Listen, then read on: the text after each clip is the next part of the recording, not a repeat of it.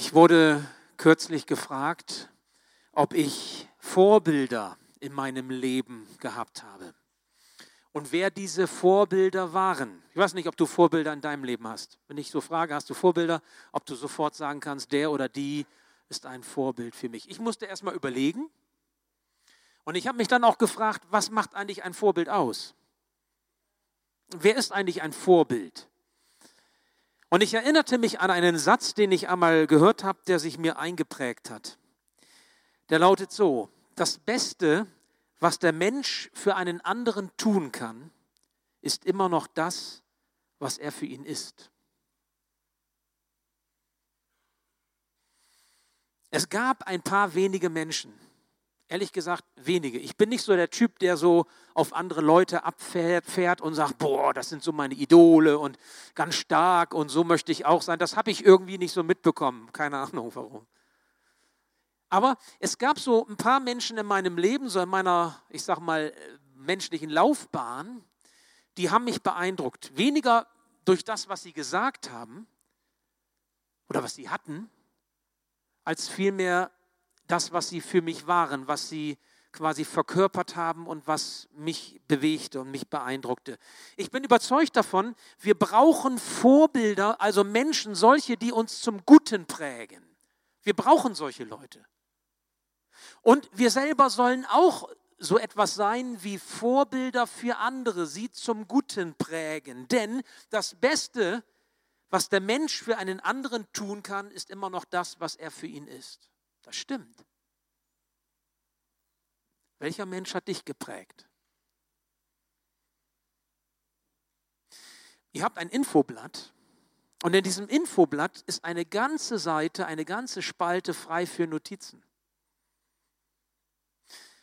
Ich möchte dich bitten, falls du einen Stift dabei hast und es kommt dir während der Predigt oder jetzt gleich ein Name, eine Frau, ein Mann, jemand, der für dich so etwas wie ein Vorbild war, schreib's doch mal auf. Für dich, nicht für mich, für dich.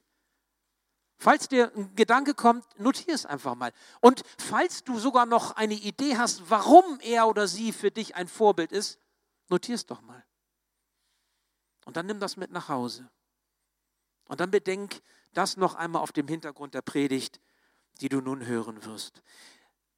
Aber ich möchte dich auch fragen, bist du so etwas wie ein Vorbild für andere? Wie sehen andere dich? Bist du auch so eine prägende Figur im Leben eines anderen? Und wenn ja, warum? Spannende Fragen. Nun weiß ich ja, was Menschen so beeindruckt. Ich meine, ich kenne mich, ich kenne andere, ich habe viel mit Leuten zu tun. Was Menschen beeindruckt, so vordergründig betrachtet, also was der hat oder was die hat, möchte ich auch gerne haben. Oder was, was der kann, das möchte ich auch können. Ja, so in der Weise. Oder so wäre ich auch gerne wie der oder wie die. Wir lassen uns ja schnell beeindrucken von dem zum Beispiel, was andere Menschen haben. Was sie haben. Wobei, darüber will ich gar nicht nachdenken. Das ist nicht wirklich tragfähig, wenn es um Vorbildcharakter geht, was wir haben. Vielleicht ist es auch eher das, was Menschen können, also ihre Begabungen, ihre Stärken, die sie haben. Klar, so wäre ich auch gerne. Das würde ich auch gerne können. So würde ich das auch gerne mal hinkriegen wollen. Vielleicht auch Wissen oder, oder Intelligenz, oh, was der alles drauf hat, was die alles kapiert und versteht vielleicht auch Erfolg den Menschen haben oder Ansehen bei anderen. Es beeindruckt. Vielleicht sind es auch einfach nur so Charakterzüge, Charaktereigenschaften, die angenehm sind, sodass wir sagen, oh, der kann so gut mit Leuten umgehen, die kann so gut mit Menschen umgehen, versteht sie, oh, das hätte ich auch gerne mehr, aber ich bin so ein bisschen schwieriger oder ich bin so ein bisschen mehr so für mich, ich bin nicht so sozial eingestellt oder wie auch immer. Also wir wissen, es gibt so Dinge, die beeindrucken uns. Und solche Leute können Vorbilder sein. Aber wisst ihr, was einen Menschen letztlich zum Vorbild macht, ist nicht, können nicht irgendwelche Dinge sein, können auch nicht irgendwelche äußerlichen Verhaltensweisen sein, letztlich. Das ist es nicht, was einen Menschen wirklich zum Vorbild macht, finde ich, sondern vielmehr das Leben selbst, das er führt. Wie er sich bewährt im Leben wie er im Leben auch mit den Herausforderungen, vielleicht sogar gerade in schweren Zeiten, in Krisenzeiten, in Zeiten der Anfechtung mit seinem Leben umgeht und fertig wird. Und das gilt auch im Blick auf den christlichen Glauben. Wie jemand seinen Glauben lebt in schweren Zeiten, genauso wie wenn alles glatt läuft. Wie er sich bewährt, wenn es ihm gut geht, aber natürlich genauso wie er sich bewährt, wenn es ihm nicht gut geht. Und das sind Vorbilder, glaube ich, da gucken wir noch mal ganz anders drauf. Ich glaube übrigens, dass Menschen immer davon lernen, dass sie abgucken, oder?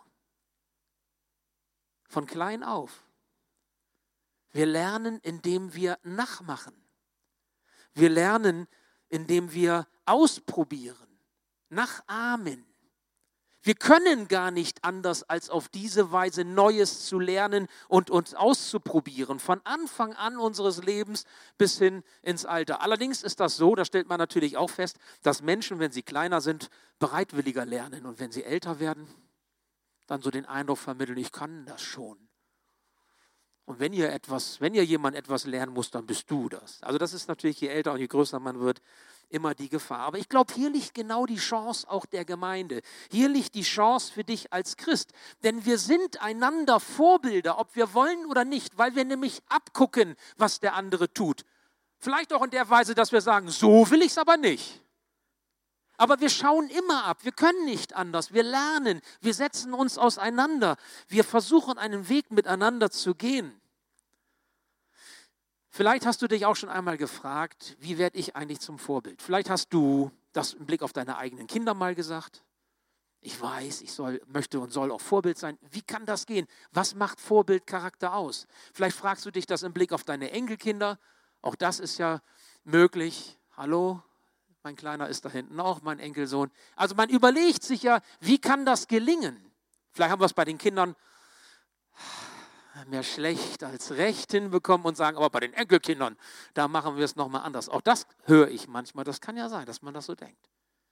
Was macht eigentlich aus Gottes Sicht ein Vorbild aus? Das Thema Vorbilder gesucht. Ich glaube, Vorbilder sind gesucht und wenn wir hier zusammenkommen, dann zeigt sich das schon, wie herausfordernd das ist. Verschiedenste Generationen auch hier im Go 12. Hier sitzen ganz verschiedene Menschen unterschiedlicher Altersstufen. Wir haben unterschiedliche Hintergründe. Wir haben Lebenserfahrungen, die sich unterscheiden. Wir sind unterschiedlich geprägt. Wir haben nicht alle dieselb, denselben Frömmigkeitsstil, aber uns eint der gemeinsame Glaube an den heiligen Gott, der sich in Jesus uns offenbart hat. Wir haben nicht alle dieselben Überzeugungen, ganz sicher nicht. Auch theologisch vielleicht nicht. Aber uns eint der Glaube, dass Gott in seinem Wort, in der Bibel uns seinen Willen kundtut für unser Leben als Christen und auch für die Gemeinde. Und wir haben es auch nicht immer leicht miteinander bei all den persönlichen Unterschieden. Das fängt schon in den kleinen Einheiten an. Ehen und Familien, Freundschaften und das zieht sich bis in die Gemeinde sicherlich hinein. Aber es ist der eine Geist, der eine Geist Gottes, der uns diese Gemeinschaft im Namen Jesus schenkt und der diese Gemeinschaft stiftet unter uns. Wisst ihr, und in alledem sind wir einander Vorbilder, weil wir aufeinander schauen, weil wir gar nicht anders können und, und letztendlich wollen, als eben auch miteinander ja diesen Weg zu gehen, voneinander zu lernen und uns gegenseitig zum Guten prägen. Naja, zumindest ist das die Aufgabe, wenn wir zusammenkommen, dass wir uns zum Guten prägen, oder? Das ist ja die Frage. Ich möchte euch heute Morgen, heute Mittag berichten von einem, der auch so etwas wie ein Vorbild war, und zwar in den vergangenen 2600 Jahren. In der Tat, es geht um diese Person Daniel. Um dieses Buch Daniel. Daniel war so etwas wie ein Vorbild. Wenn ihr fragt, warum komme ich heute darauf, über Daniel zu predigen, ich sage euch ganz einfach den Grund. Es ist ganz schlicht, wir sind im Bibelstudium in der Gemeinde gerade beim Buch Daniel. Das ist der Grund. Und Daniel ist so faszinierend und es ist so interessant und wir gehen Vers für Vers dieses Buches durch. Es ist ein, einer von den größeren Propheten, wie man sagt. Also nicht unbedingt so, aber nämlich ja, so eigentlich gar nicht, sondern von der Bedeutung her einer von den größeren.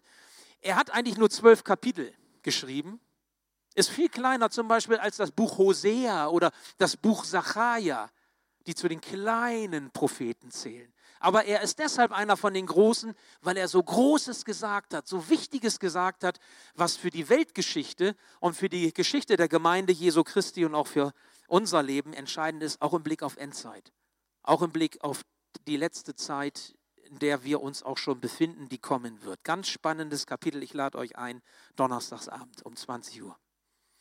Daniel ist ein Vorbild für uns heute. Ich möchte euch kurz hineinnehmen in seine Geschichte. Was hat es mit diesem Daniel auf sich? Nun, Daniel ist im Jahr 605 vor Christus, das weiß man ganz genau, weil es da Chroniken drüber gibt, ist er zusammen mit einer größeren Gruppe von Teenagern von Jerusalem, von Israel nach Babylon verschleppt worden. Die Babylonier haben das Land erobert und haben gesagt, wir nehmen jetzt eine Gruppe von jungen Menschen aus gutem Hause und bringen sie nach Babylonien. Und dann haben sie zwölf bis 15-Jährige vom Alter sich ausgesucht, unter anderem Daniel und seine Freunde. Und dann wurden sie nach Babylon, nach Babel gebracht, dem heutigen Irak. Von der Gegend her könnt ihr euch das vielleicht ein bisschen vorstellen. Dort hatte der König Nebukadnezar seinen Hof, sein, sein Palast. Und dort wurden diese jungen Leute hingesetzt. Sie hatten auf einmal neue Namen. Sie hießen nicht mehr so wie früher. Sie hatten auf einmal neue Götter, denen sie huldigen sollten und dienen sollten. Sie hatten auf einmal neue Bezugspersonen und das als Teenager. Ich meine mit zwölf. Das ist schon was. Und sie mussten eine ganz neue Identität aufbauen. Das Alte war mit einem Schlag gebrochen und das war weg. Ihre Vergangenheit spielte keine Rolle mehr mit allem, was sie gelernt haben, was sie gehört haben, was sie ausgemacht hat. Und wenn man dann den Daniel sich anschaut, schon im ersten Kapitel wird das deutlich, dann fällt auf, Daniel passte sich nicht einfach an an dieses Umfeld. Man sagt so, der hat sich nicht assimiliert, der ist nicht aufgegangen in Babylonien. Sondern ihm war wichtig, dass der Glaube an den Gott, den er gelernt hat, dieser Glaube ihn auch in Babel, in Babylonien noch weiter äh, prägt. Er wollte die Worte Gottes weiter mit sich zu Herzen nehmen, nach seinen Geboten handeln, seine Verheißungen für sich persönlich nehmen, sogar in der Fremde. Und da habe ich mich gefragt, wenn junge Menschen schon ganz früh das Wort Gottes hören und geprägt werden wie ein Daniel, was ist das für ein Segen? Wenn sie dieses Fundament mitnehmen, sogar wie bei Daniel, wenn sie verschleppt werden würden in ein fremdes Land, andere Götter, andere, anderes Umfeld, andere Kultur, andere Sprache, andere Namen, die man ihnen gibt, aber das Fundament, auf dem sie stehen, das nehmen Sie mit. Was für ein Segen ist das? Ey, wie wichtig ist Kinderarbeit? Wie wichtig ist es, dass wir in unseren Familien den Kindern dieses Fundament mitgeben? Dass wir Vorbilder sind für die Kinder, damit sie in Krisenzeiten, wie das ein Daniel hier erlebt, dieses Fundament auch haben. Im Hören auf das Wort Gottes erhalten sie für die Krisenzeiten ihres Lebens ein tragfähiges Fundament. Und Daniel war so ein Vorbild, auch für seine Freunde. Er hatte drei Freunde, die ihm besonders wichtig waren. Sie haben sich quasi so zusammengetan, sie haben eine Clique gebildet. Dazu zählte Hanania, Michael und Asaja. So hießen diese drei und dann eben Daniel. Und sie stellten sich gemeinsam in Babel zu ihrem Gott. Sie hatten den Mut, in diesem heidnischen Umfeld zu ihrem Glauben zu stehen. Hallo, bedenken wir nochmal, zwölf bis maximal 15 Jahre alt, okay? Das war das Alter. Ich meine, da gehört was zu, ne? Wenn man in dem Alter so als verschlepptes Kind sagt, aber das ist mein Glaube und ich stehe dazu. Das hat Gott dem Daniel gegeben. So heißt es im ersten Buch Daniel, äh, im, äh, Daniel 1, dass Gott ihm das ins Herz gelegt hat, dass Daniel das konnte. Der war nicht so toll, weil er so toll war oder die Gene mitbekommen hat, sondern Gott hat ihn dazu fähig gemacht. Aber Daniel war gehorsam, der hat es getan. Und gemeinsam stellten sie sich zu Gott. Und wisst ihr, was sie erfahren haben? Sie haben erfahren, dass sich Gott zu ihnen stellt. Gott veränderte sogar die Einstellung der Befehlshabenden, der, der, der Bewacher, der Aufseher für diese jungen Menschen. Da steht dann, Und sie wurden barmherzig über Daniel, über das, was er ihnen sagte. Ich glaube, die haben auch etwas gespürt. Die haben gedacht, da ist nicht einfach ein Zwölfjähriger, der labert da so ein Zeug daher, sondern der hat eine innere Überzeugung, der hat eine Festigkeit in seinem Herzen, obwohl das noch ein Teenager ist. Und sie waren beeindruckt davon. Und sie haben gesagt, okay, okay, es ist gefährlich. Der König, der könnte uns auch einen Kopf kürzer machen, wenn wir jetzt darauf eingehen. Aber wir wollen mal gucken. Und Daniel hat sie ermutigt, versucht es mit uns, so wie wir es sagen. Es ging ganz konkret darum, sie sollten nicht das, sie sollten eigentlich das essen, was alle essen, Fleisch und, und Wein und also richtig tolle Sachen. Und Daniel sagt, nee, nee, wir wollen uns nicht verunreinigen, wir dürfen das nicht essen. Gib du uns nur Gemüse und Wasser. Toll, ne? Als Zwölfjähriger. Nicht McDonald's, kein Döner, macht schöner. Nein, Gemüse und Wasser macht schöner. So, gib uns das. Und zehn Tage, zehn Tage. Und nach zehn Tagen guckst du mal, wie wir aussehen. Und die sahen tatsächlich besser aus als all die anderen. Aber ihr Lieben, das liegt nicht unbedingt an Gemüse, das ist Wunder Gottes. Das ist jedenfalls meine Theorie. Können wir gerne nochmal hinterher drüber reden. Aber was entscheidend ist, sie stellten sich auf die Seite Gottes und Gott hat sich zu ihnen gestellt. Und dann als die drei Jahre Ausbildung, das war eine dreijährige Ausbildung, die die jungen Leute machen sollten. Da waren die also 15 bis 18, in dem Alter. Nehmen wir mal den Mittelwert, 16,5. Kommt das hin? Nicht ganz. Gut, ja. 16,5. Mit 16,5 wurden sie dann vor den König gestellt, denn der König, der überprüfte quasi diese Ausbildung und wollte nun wissen, das war das Examen, und wollte nun wissen, was haben die drauf, was haben die gelernt, wie haben die sich entwickelt, taugen die für dieses Ministeramt, für das ich sie vorgesehen habe, am Hof. Denn sie waren sowas wie Innenminister, Verwaltungsbeamte und Innenminister.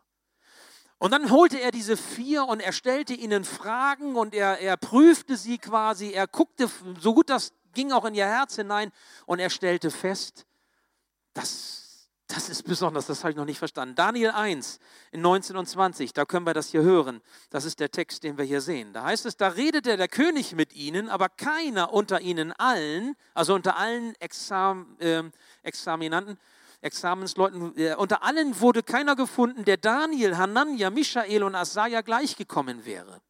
Und sie traten in den Dienst des Königs und in allen Angelegenheiten, die Weisheit und Einsicht erforderten, nach denen der König sie fragte, fand er sie zehnmal besser als alle Traumdeuter und Wahrsager, die er in seinem ganzen Reich hatte. Wow. Solch ein Urteil. Ich meine, ich äh, weiß nicht, wann du das deinem Sohn mal gesagt hast. Weise und einsichtig. Wow, zehnmal besser als alles, was ich sonst hier in meinem Hofstaat habe. Ja, das sind junge Leute. Wisst ihr, bei dem Thema Vorbild gesucht, da helfen uns keine simplen Appelle. Sei weiser, sei einsichtiger, sei ein bisschen mehr so wie Daniel ich glaube, das ist der falsche Weg. Ich glaube, auch bei Daniel, wenn man genau guckt, wird man merken, das sind nicht diese sichtbaren Dinge, die beeindrucken, sondern es ist das, was von innen nach außen kommt. Es ist eine tiefere Wurzel, die dazu führt, dass dieser Daniel so handeln und so leben konnte. Gerade bei Daniel lernen wir, was die Vorbildfunktionen in unserem Leben als Christen, als Kinder Gottes, aus der Sicht Gottes wirklich sind. Ich möchte das anhand von drei Aspekten deutlich machen. Drei. Ich weiß, und mancher denkt, es kommen wieder die drei Punkte. Hat ganz praktische Gründe. Drei kann man sich gerade noch merken und mehr Zeit habe ich nicht. Also drei. Es sind noch mehr. Wenn man Daniel liest, wird man merken, es gibt noch viel mehr Punkte, die, die etwas zu dem Vorbildcharakter sagen. Aber ich nenne euch drei, die mir besonders wichtig scheinen, die ähm, auch ganz zentral sind, wenn man Daniel liest. Das eine ist Daniel, ein Mann, der aufrichtig betete. Daniel, ein Mann, der aufrichtig betete. Beten bedeutet ja reden mit Gott, aber zugleich auch hören auf das, was er uns sagt. Und Daniel hatte es gelernt, scheinbar von klein auf gelernt, sonst hätte er als Zwölfjähriger das nicht mehr hingekriegt in so einer Situation. Er hatte gelernt, mit Gott zu sprechen, frei zu reden. Ich meine, so mancher aus der Gemeinde tut sich schwer damit, schon gar irgendwie laut, dass andere das hören. Das hat ja auch Gründe. Frag dich mal, wenn du das gelernt hättest von klein auf, würdest du ganz anders damit umgehen.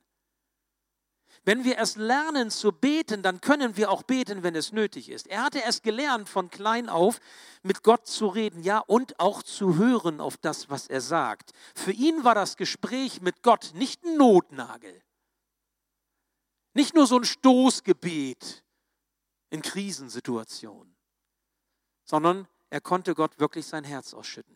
Daniel war in jungen Jahren wie im hohen Alter ein Mann des Gebets. Und wenn wir das lesen im Danielbuch, da heißt es, mindestens dreimal am Tag betete er ganz bewusst und regelmäßig zu Gott. Dreimal. Morgens, mittags und abends. Und er tat das immer vor einem offenen Fenster in Richtung Jerusalem. So wie du auch betest. Und du. Und ich. Ich weiß gar nicht, in welche Richtung Jerusalem jetzt gerade ist. Es geht nicht um eine geografische Richtung. Es steht tatsächlich, er betete quasi mit Blick Richtung Jerusalem. Und wisst ihr warum? Weil es für ihn wichtig war, diese Verbindung zu seinem Ursprung, zu dem, was er gelernt hatte, aufrechtzuerhalten. Er hat deswegen nach Jerusalem in die Richtung gebeten, nicht weil man in eine bestimmte geografische Richtung beten muss, sondern weil damit deutlich wurde, ich halte fest an dem, was ich gelernt habe, was mir wichtig geworden ist im Blick auf Gott. Das halte ich fest. Da soll diese Verbindung noch bestehen, quasi ausgedrückt durch die geografische Richtung. Die Vorbilder, die ihn geprägt hatten, die hatten ihm vielleicht auch deutlich gemacht, wie wichtig es ist, gerade im Blick auf das Gebet, geistliche Disziplin einzuüben. Oder sich eine Struktur zu geben, morgens, mittags, abends. Es hilft, wenn man das Gebet aufrechterhalten möchte, Disziplin und Struktur zu entwickeln. Und dann steht im Daniel, dass er nicht nur für sich betete, hochinteressant, sondern er betete auch mit seinen Freunden zusammen. Wir nennen das bei uns in der Gemeinde Gebetsgemeinschaft. Das ist übrigens die erste Stelle in der Bibel, wo etwas von Gebetsgemeinschaft auftaucht. Also wenn ihr das sucht, bei Daniel habt ihr das. Daniel mit seinen Freunden, Michael, Hanania und Asaja, waren die, die, ich sage jetzt mal, die Gebetsgemeinschaft erfunden haben, die wir in Hauskreisen oder auch sonst wie in Veranstaltungen hier in der Gemeinde pflegen. So könnte man das ausdrücken. Jedenfalls verbrieft anhand eines Buches, wo wir es nachlesen können.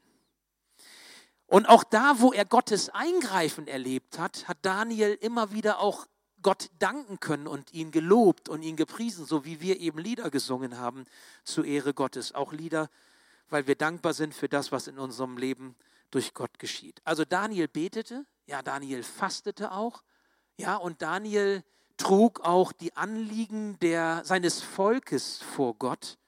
Er tat Fürbitte für die Menschen, er begleitete sie im Gebet, so wie wenn du Menschen im Gebet begleitest, die Gott dir aufs Herz legt. Das hat Daniel getan.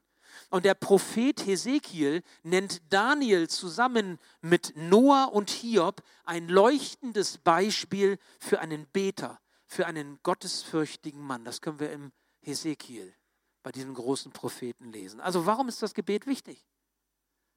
Warum hat Gebet was mit Vorbildfunktion zu tun? Nicht als Pflicht, als Gesetz, du musst das.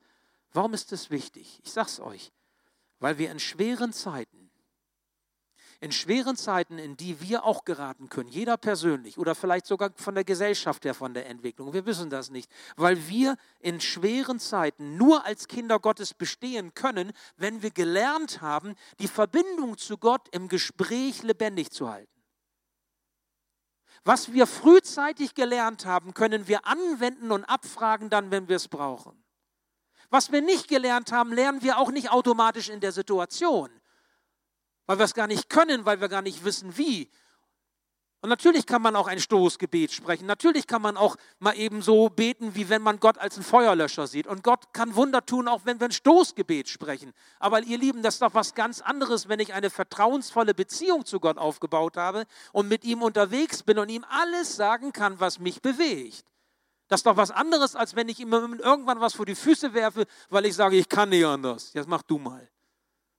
Das ist ein, anderer Beziehungs-, ein anderes Beziehungsgeschehen. Was wir in guten Zeiten als junge Menschen schon früh lernen, das prägt uns im Laufe meines Lebens, unseres Lebens. Ich frage mich manchmal, wenn so Ehepaare sagen, wir können nicht miteinander beten, ob das nicht genau damit zusammenhängt. dass man nicht gelernt hat zu beten. Auch nicht gelernt hat, in der Gebetsgemeinschaft zu beten. Aber ihr Lieben, darin, dahinter muss ich mich ja nicht verstecken. Ich darf es doch lernen. Ich darf mich auf einen Weg begeben und den Segen auch von, von Gebet auch dann entdecken, auch Gebet miteinander. Also Daniel macht es uns vor. Betende Menschen sind ein Vorbild, weil sie Gott vertrauen. Und zwar in allem und trotz allem. Deswegen ist Gebet oder ist eine betende Haltung ein, ein Vorbildcharakter. Willst du Vorbild sein für deine Familie? Für deinen Ehemann, für deine Ehefrau, für deine Kinder, für deine Eltern, für deine Freunde in der Schule oder an der Uni oder im Betrieb, für deine Nachbarschaft, für deine Verwandtschaft. Willst du in diesem Sinne Vorbild sein, dann übe dich im täglichen und aufrichtigen Gebet. Schütte Jesus, schütte vor Jesus dein Herz aus und glaube, dass er Ordnung hineinbringen kann in diesen Wust, den du da ausgeschüttet hast. Er wird dich seine Wege führen, auch in Zeiten der Krise, auch in Zeiten der Not. Das dürfen wir lernen durch David. Das aufrichtige Gebet ist ein Kennzeichen von Vorbildcharakter im Glauben. Das zweite. Die zweite Grundvoraussetzung sehen wir auch an Daniel. Daniel, ein Mann, der treu glaubte. Was heißt das? Was verstehe ich darunter? Der treu glaubte. Wir sehen an Daniel, dass er furchtbar loyal war dem König gegenüber und dennoch eine entschiedene Haltung gegenüber der Welt hatte. Und das hat funktioniert. Also das eine, damit das nicht falsch ankommt, so nach dem Motto, das ist ein super Christ und wie hat er das? Nein, der war furchtbar loyal. Der hat Nebukadnezar 100% gedient. Hat sich völlig untergeordnet. Der hat dem Nachfolger von Nebukadnezar gedient als Minister. Und als dann die Perser gekommen sind und haben Babylonien erobert und der, der, persische König Kyros die Macht nahm, da war er auch sogar unter Kyros noch Minister dieser Regierung gewesen. Und man geht davon aus, dass er im Alter von 85 bis 90 Jahren gestorben ist in Babel, als die, das Volk Israel wieder zurück durfte nach, nach Israel und den Tempel wieder aufbauen durfte. Und Daniel konnte nicht mit, weil er schon zu alt und zu gebrechlich war. Loyalität bis zum Ende seines Lebens hat er in Babylonien oder in Persien, als Kyros nachher die Macht hatte, gedient. Der Regierung, dem Volk, loyal dem König gegenüber, als Minister, Treue geschworen. Ja, das war er. Aber auf der anderen Seite eine entschiedene Haltung gegenüber der Welt. Er hat sich nicht den Sitten und Gepflogenheiten angepasst und dabei seinen Glauben verleugnet. Er hätte es so leicht tun können. Ihr müsst euch das so vorstellen, ähm, die hatten wirklich als junge Leute, als sie kamen, genau das Essen bekommen, was der König gegessen hat. Also äh, das war, äh, ich sag mal, das, das beste Essen, was man, dafür war Babylonien bekannt. Die hatten also opulent und total lecker gegessen.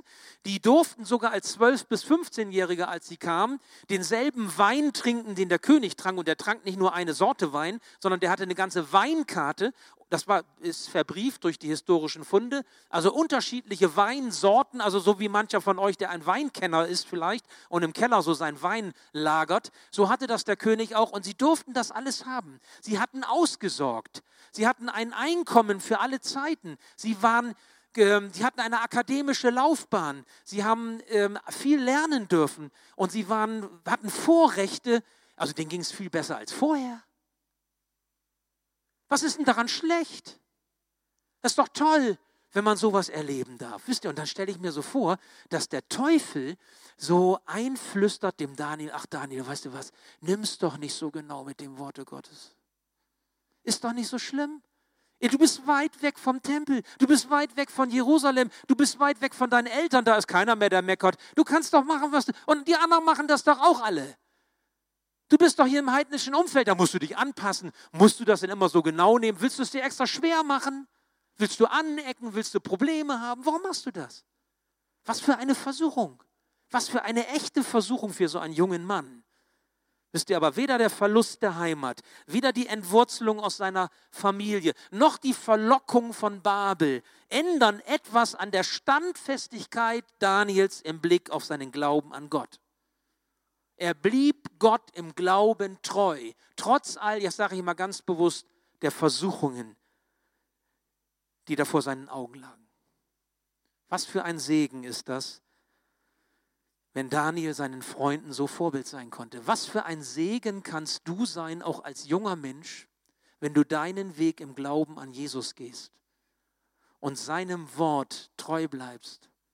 Was für ein Segen und Einfluss ist das für die Menschen um dich herum.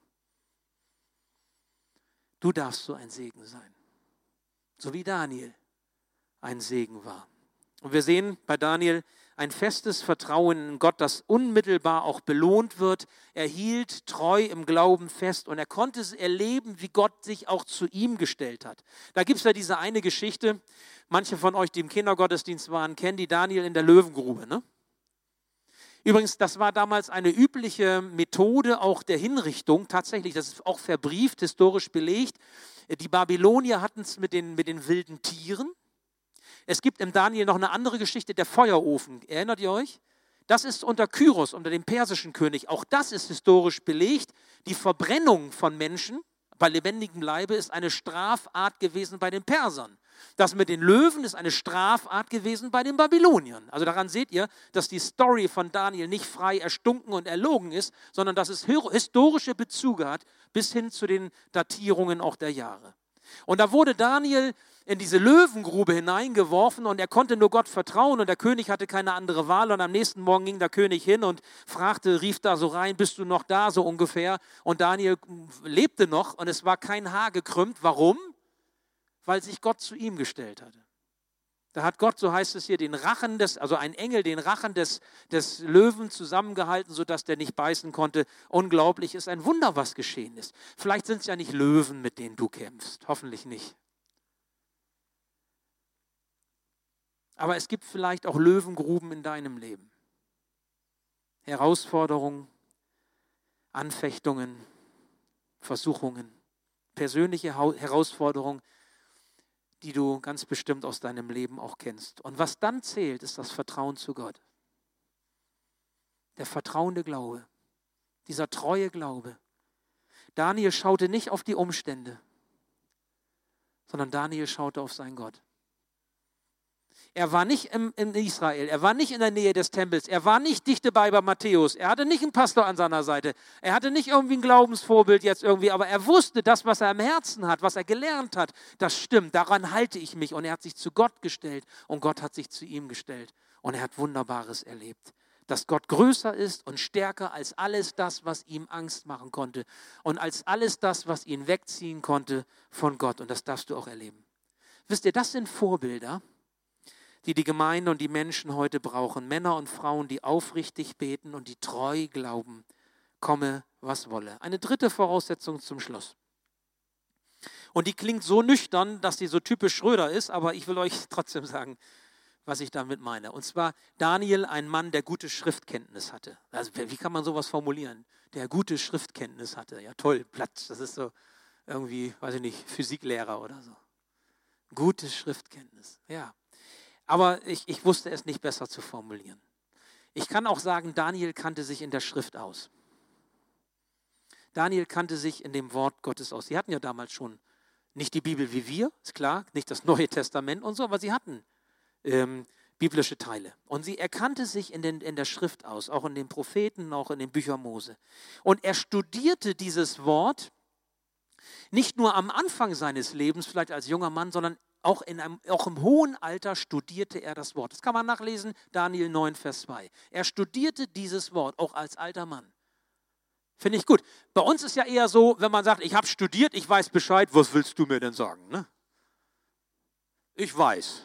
Brauchst du nicht kommen. Und wenn da irgendwie ein Jüngerer kommt, sage ich mal, du bist ja auch noch jünger, sagt man nicht, aber was denkt man? Er hat das Wort studiert und er hat danach gefragt, Herr, was willst du in meinem Leben, auch jetzt, im, im, wenn er älter geworden war, in seiner Situation, in seiner Lebenssituation, was willst du mir sagen, auch im Blick auf das Geschehen dieser Welt?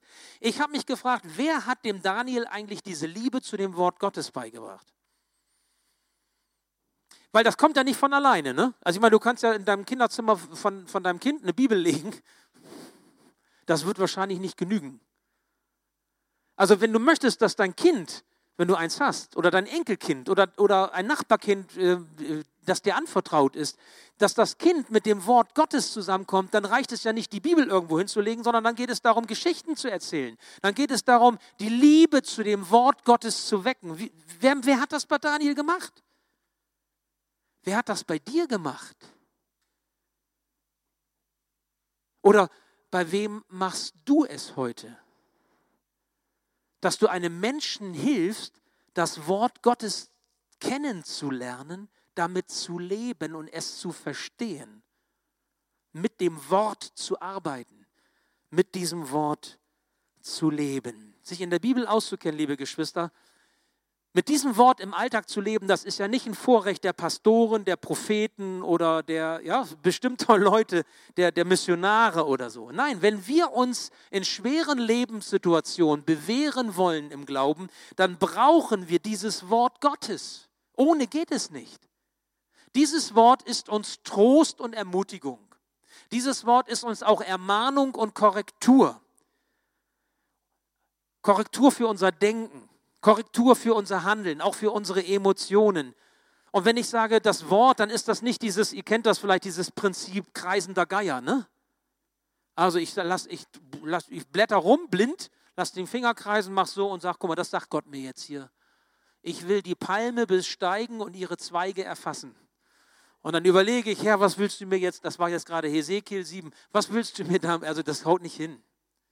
Also wenn ich sage gute Schriftkenntnis, dann bedeutet das mit diesem Wort zu leben, es auszulegen. Die Schrift legt sich selber aus, ist ein reformatorischer, ein altkirchlicher Grundsatz. Dieses Wort wirklich zu kennen, es aufzusaugen. Eine gute Schriftkenntnis ist wie eine Schatzkarte, die dir den Weg weist. Eine Schatzkarte, die dir im Leben niemand wieder nehmen kann.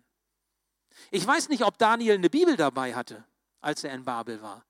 Vielleicht hat er sich irgendwann eine besorgt. Zuerst hat er wahrscheinlich aus dem gelebt, was er im Herzen hatte, was er gelernt hatte. Weil dieses Wort in seinem Herzen präsent war, weil er es aufgenommen hatte, gehört hatte als Kind und es hat Lebendigkeit entwickelt für ihn. Das war ganz entscheidend in Babel.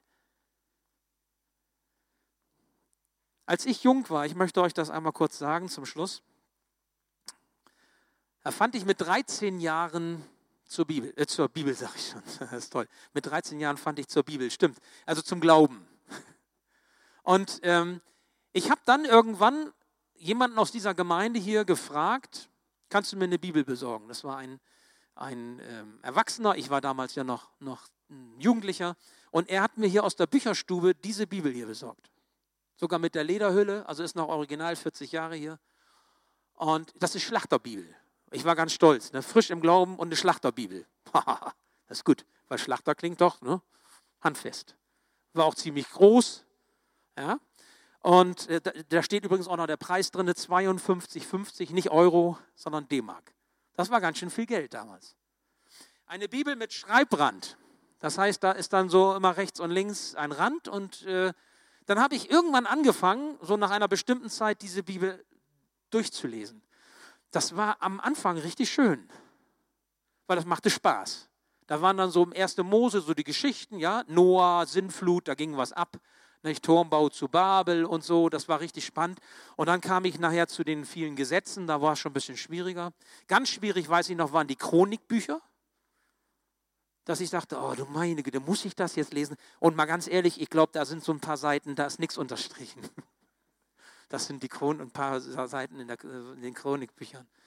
Und ich weiß noch, irgendwann, ich weiß nicht mehr genau wie lange, es dauerte viele Monate, das weiß ich, aber ich weiß noch, das war auf einer Klassenfahrt, kann ich mich noch erinnern, auf einer Klassenfahrt, da muss ich scheinbar auch die Bibel weitergelesen haben, war wohl so.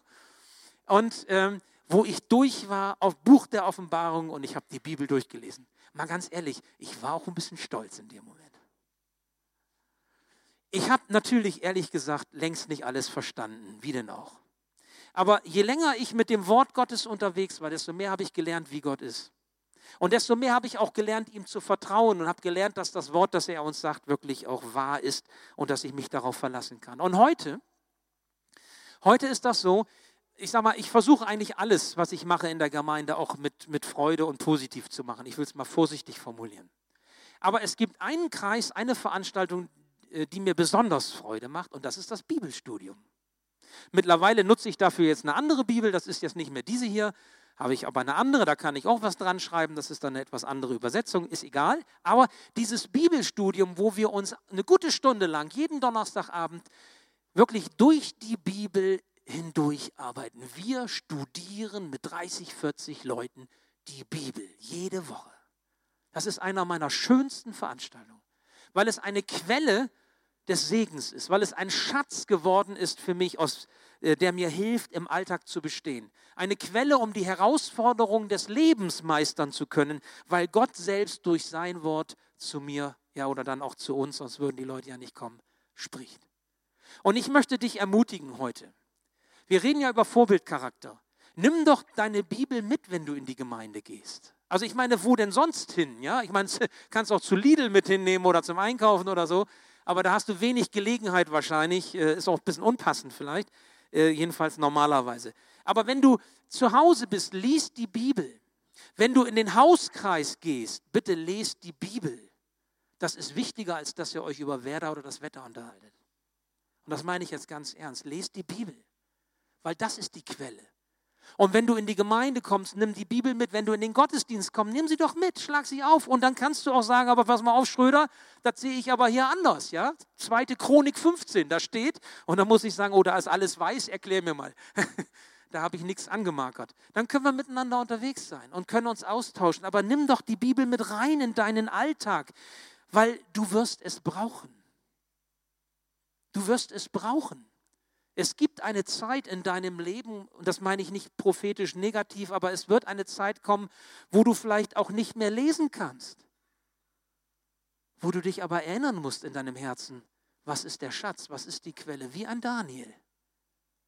Es kommt die Zeit, wo die Anfechtung vielleicht so groß ist, dass du nicht mehr ins Bibelstudium kommen kannst oder sonst was machen kannst, vielleicht auch gesellschaftlich bedingt, wo wir als Christen nicht mehr die Möglichkeiten haben, wie wir sie jetzt haben, wo wir von dem zehren müssen, was wir gelernt haben, was uns die Vorbilder mitgegeben haben und wir haben es aufgesaugt.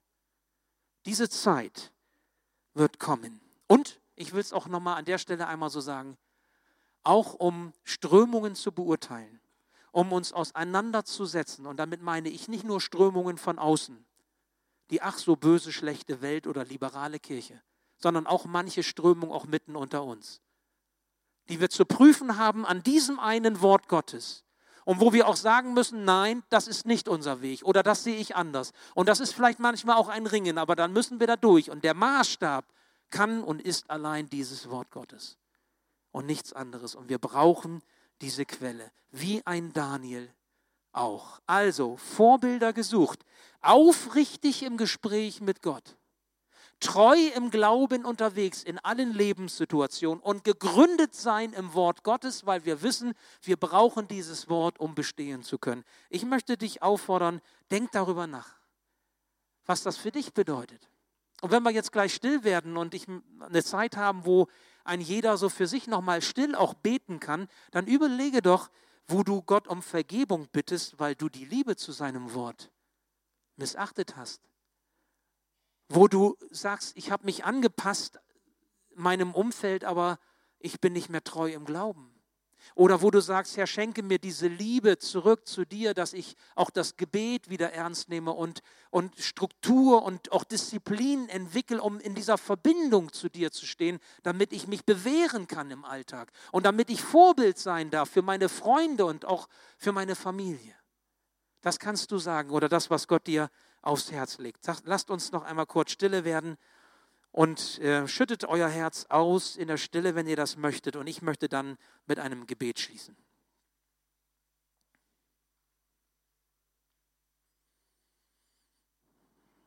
Ja, lieber Herr, ich möchte dir danken dafür, dass du uns Daniel noch einmal so als Vorbild vor Augen gestellt hast. Herr, und es geht hier nicht um irgendwelche Superhelden im Glauben, sondern es geht darum, dass du in unserem Leben wirken kannst, was du auch bei Daniel gewirkt hast dass du diese Festigkeit im Glauben, diese Treue, diese Disziplin auch im Gebet und auch die Bereitschaft in deinem Wort zu arbeiten, es zu studieren, damit zu leben, dass du das geschenkt hast. Herr, und wenn wir Vorbilder sein wollen für andere, dann geht es nicht so, so sehr darum, was wir können oder was wir was wir haben oder mit, mit, womit wir angeben und was wir vorweisen können, sondern geht es darum, ob wir die geistlichen Prinzipien wirklich leben, zu denen du uns befähigst. Herr, danke, Herr, für das Geschenk, das du uns gemacht hast, dem, den Heiligen Geist, der uns lenkt und leitet und der uns immer wieder erinnert an das, was wichtig ist. So auch heute Morgen. Danke, dass wir dein Wort haben, dass wir sogar Freiheit haben, einzustehen für den Glauben an dich. Ganz anders als ein Daniel in Babylonien. Herr, die Zeiten ändern sich aber und wir wollen dich darum bitten, dass du uns immer wieder neu in die Mitte führst, dass wir von dir her leben und handeln und dass du das Wichtigste in unserem Leben bist. Herr, danke, dass du Schuld vergibst. Danke, dass du uns immer wieder reinwäscht, dass du Neues in uns hineinlegst. Danke für deine Güte und Barmherzigkeit. Du bist ein liebender Vater. Und danke, dass wir an deiner Hand unseren Weg gehen können. Und im Gelingen und im Scheitern, in Freude und Leid ein Vorbild sein dürfen für dich, weil wir mit dir verbunden leben. Herr, segne du uns und segne durch uns andere. Amen.